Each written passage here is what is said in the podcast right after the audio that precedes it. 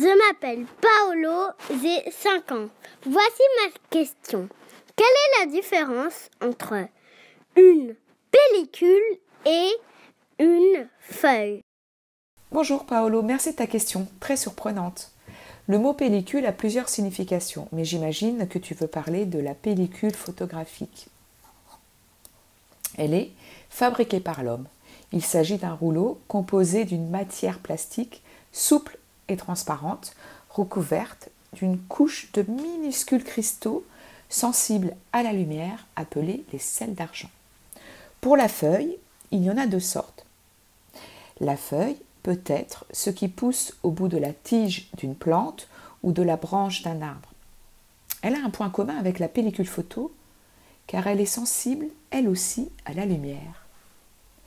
L'énergie du soleil, captée par la chlorophylle des feuilles, permet à la plante de se développer, de grandir. La feuille peut être aussi un morceau de papier fabriqué par l'homme avec le bois des arbres ou avec d'autres papiers ou cartons que tu as recyclés. La feuille de papier et la pellicule peuvent être toutes deux des supports, des matériaux sur lesquels on peut créer des images. Mais cela ne se fait pas tout à fait de la même manière. Sur la feuille, tu peux dessiner avec différents outils, comme des crayons ou de la peinture. Tu ajoutes ainsi une matière sur le papier pour faire une image. Tu as fait ce dessin avec ta main, on dit que l'action est manuelle.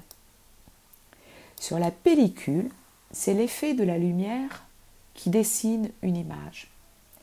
Placée dans l'appareil photo, la pellicule enregistre l'image de ce que tu photographies.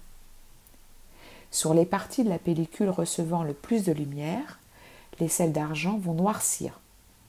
Et sur les parties de la pellicule recevant peu ou pas du tout de lumière, les sels d'argent resteront gris ou blancs.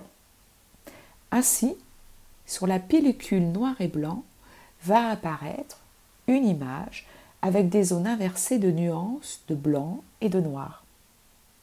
Et sur une pellicule couleur, qui a en plus des colorants tels que le rouge, le vert et le bleu, va apparaître une image avec des zones inversées de couleurs.